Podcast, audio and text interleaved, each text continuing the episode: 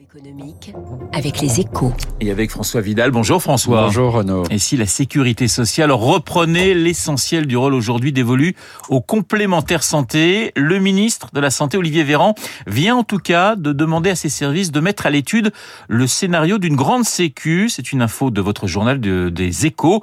Une réforme qui mérite d'être explorée pour vous, François. Oui, alors ce qui est sûr déjà, hein, c'est que ça ne va pas arranger les relations déjà tendues euh, ces temps-ci entre les mutuelles santé et le gouvernement.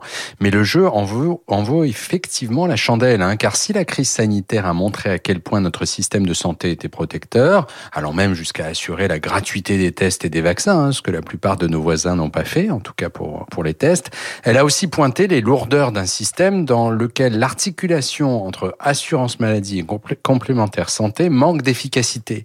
Il reste inégalitaire, notamment pour les personnes âgées qui paient leur complémentaire très cher, et surtout coûteux pour la collectivité puisqu'il favorise l'empilement des frais de gestion. François, en quoi la marginalisation du rôle des, des mutuelles santé euh, permettrait-elle de résoudre ce problème?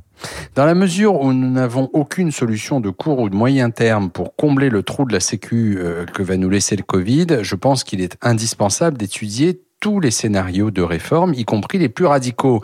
Mais sans aller jusqu'au grand soir d'une sécu universelle, on peut se demander au moins s'il ne serait pas plus logique de confier aux mutuelles un champ d'action plus restreint, mais sur lequel elles seraient autonomes, afin qu'elles n'agissent plus en payeurs aveugles, hein, mais en opérateurs de soins susceptibles de mettre de l'ordre dans certains secteurs comme le dentaire ou l'optique, ne serait-ce que pour mettre fin à l'inflation des dépenses. L'édito de François Comme tous les matins sur l'antenne de Radio Classique. Il est 7h15. Dans un instant, l'invité de l'économie, l'invité d'Éric Mauban, Alexandre Guérin, directeur général d'Ipsos.